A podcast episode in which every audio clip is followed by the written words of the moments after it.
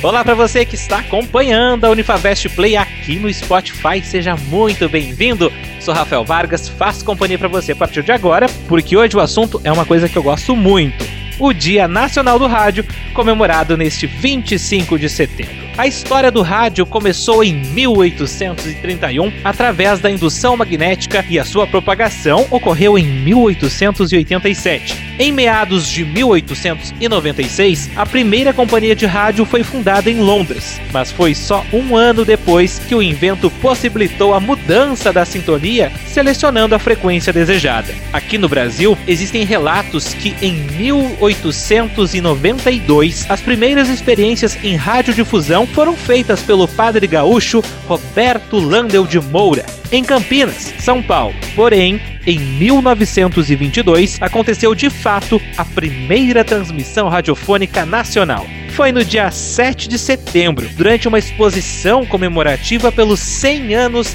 da Proclamação da República.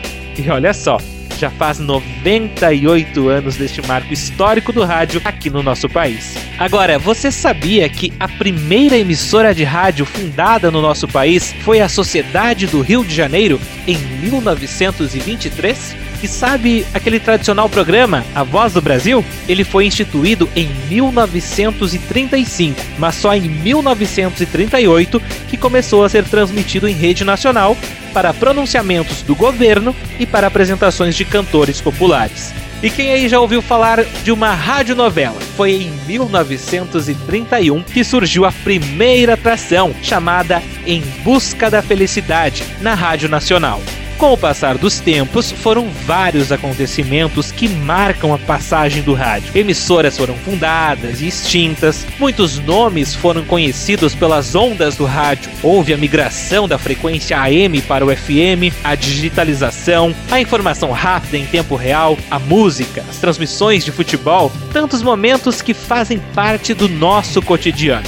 E sim, o rádio faz parte do nosso dia a dia. Seja quando estamos tomando café, ouvindo as primeiras notícias da manhã, quando vamos para a escola ou para o trabalho, no transporte, quando passamos pelo comércio, enfim, são vários momentos que, pelo menos por alguns segundos, temos contato com as ondas radiofônicas.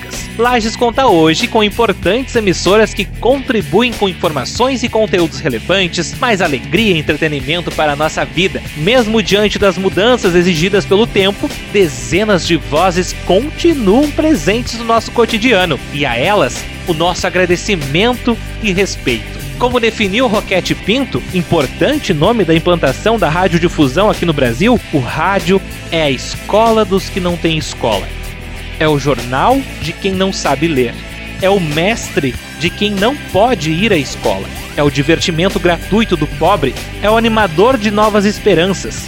O consolador dos enfermos e o guia dos sãos, desde que o realizem com espírito altruísta e elevado. Esta é a homenagem da Unifavest a todas as emissoras de rádio e aos locutores, apresentadores que fazem parte do nosso dia a dia.